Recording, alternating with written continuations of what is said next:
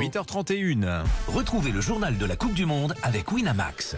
Winamax, le plus important, c'est de gagner. Le journal de la Coupe du Monde sur Europe 1 tous les matins jusqu'au 19 décembre. Bonjour Jean-François Pérez. Bonjour Dimitri, bonjour Allez, à tous. On démarre ce journal avec la démonstration des Brésiliens hier soir. C'était en direct évidemment sur Europe 1. Et Eh oui, 4 buts à 1 face à la Corée du Sud, un festival offensif, des gestes de génie des artistes, Richard Lisson, Rafinha et Neymar rétablis buteurs sur penalty. Les Brésiliens qui ont beaucoup dansé, ils ont célébré Pelé avec une magnifique banderole.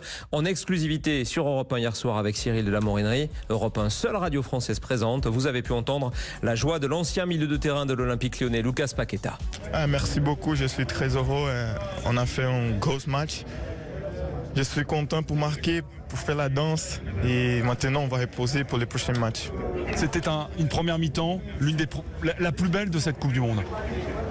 Eh, on a essayé de faire notre style de jeu, on a fait, on a fait bien, Eh, on est content mais maintenant c'est fini, on, a- on va reposer pour, pour les prochaines. Comment va Neymar? Très bien. Voilà, très bien. Neymar et le Brésil qui seront opposés en quart de finale à la Croatie qui a sorti le Japon au tir au but. Corée et Japon éliminés. Il n'y a plus d'équipe asiatique dans le tournoi. Et plus que 4 jours à patienter avant le quart de finale France-Angleterre. Les Bleus ont profité encore hier de leur famille. hein. Exactement, le tout après un accueil très festif. Alors retour à l'hôtel après la qualification. Écoutez ça, le personnel, les proches, tout le monde s'y est mis. Vous vous êtes là, confetti, des joueurs et un staff comblés par ces moments de partage, ces quelques heures volées à la compétition au bord de la piscine, au restaurant ou en balade. Elles sont toujours les bienvenues, comme nous le confirme le milieu de terrain Jordan Vertou.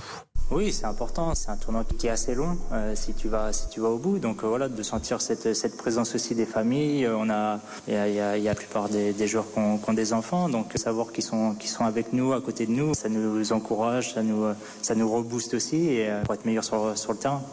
Et ce mardi, retour justement progressif au terrain et aux obligations médiatiques. Cet après-midi, 14h30 en France, la conférence de presse avec Guy Stéphane, l'adjoint de Didier Deschamps, et Olivier Giroud, désormais seul meilleur buteur de l'histoire des Bleus. Et puis un entraînement dans la foulée qui sera ouvert aux médias. On y sera. A priori, pas de bobo. Tous les joueurs seront sur le pont. Et parmi eux, l'un des leaders discrets de cette équipe de France.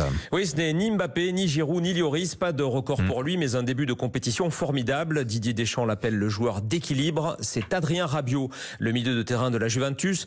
Destin tourmenté. On se souvient qu'il avait refusé d'être réserviste pour la Coupe du Monde 2018. Après des échanges qu'on qualifiera d'aigre-doux avec la mère du joueur, qui est également son agent, le sélectionneur l'avait réintégré l'an passé à l'Euro. À 27 ans, Rabiot semble enfin apaisé, mature, serein. Et au micro de Martin Lange, notre consultante, la capitaine de l'équipe de France, Wendy Renard, s'en félicite pour les Bleus.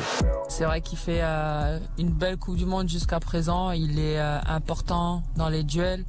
Il est important aussi dans sa projection vers l'avant. Il est décisif surtout parce qu'il a déjà marqué un but important. Je pense qu'il a pris conscience aussi euh, bah, des absents et que il a surtout pris conscience de son potentiel, de ses qualités, ce qu'il peut apporter à, à l'équipe. Donc euh, il a la confiance du sélectionneur et aujourd'hui il exploite euh, très bien sa confiance sur le terrain. En fait, il, il joue comme il joue euh, dans son club. C'est une sacrée personnalité. Enfin, il est réputé pour avoir une sacrée personnalité. Oui, il est réputé pour, mais c'est surtout, enfin, avec son entourage, euh, qui a eu quelques problèmes aussi par le passé. Et c'est vrai que l'équipe de France, a été euh, compliqué aussi euh, les dernières années.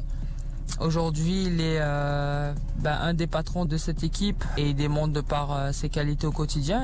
C'est un personnage, mais je pense qu'avec l'âge, il a, compris et surtout mûri, je pense. Voilà, Wendy Renard, notre consultante européen pendant tout ce mondial. On termine, Jean-François, avec le programme du jour. On connaîtra ce soir le tableau complet des quarts de finale de cette Coupe du Monde. France, Angleterre, vous savez. Argentine, Pays-Bas, Brésil, Croatie. On attend encore deux qualifiés. À 16h, un superbe et indécis Maroc, Espagne. Les Marocains qui sont les derniers représentants de l'Afrique dans cette Coupe du Monde. Et à 20h, Portugal, Suisse. Cristiano Ronaldo toujours là alors qu'on annonce, Dimitri, sa prochaine signature en Arabie Saoudite Ah oui. où un pont d'or, écoutez bien, hein, de 200 millions d'euros annuels lui aurait été fait. 200 millions d'euros annuels, c'est du jamais vu, c'est hallucinant. Mmh. Ce soir, on en parle évidemment à la prise d'antenne 19h15, Lionel Rousseau et toute l'équipe. C'est quoi la pression fiscale en Arabie Saoudite? Tiens, je vais, je vais- pense que pour ça. lui, elle, était, elle est quasi nulle à mon avis. Merci beaucoup, Jean-François Pérez. Bonne journée à vous.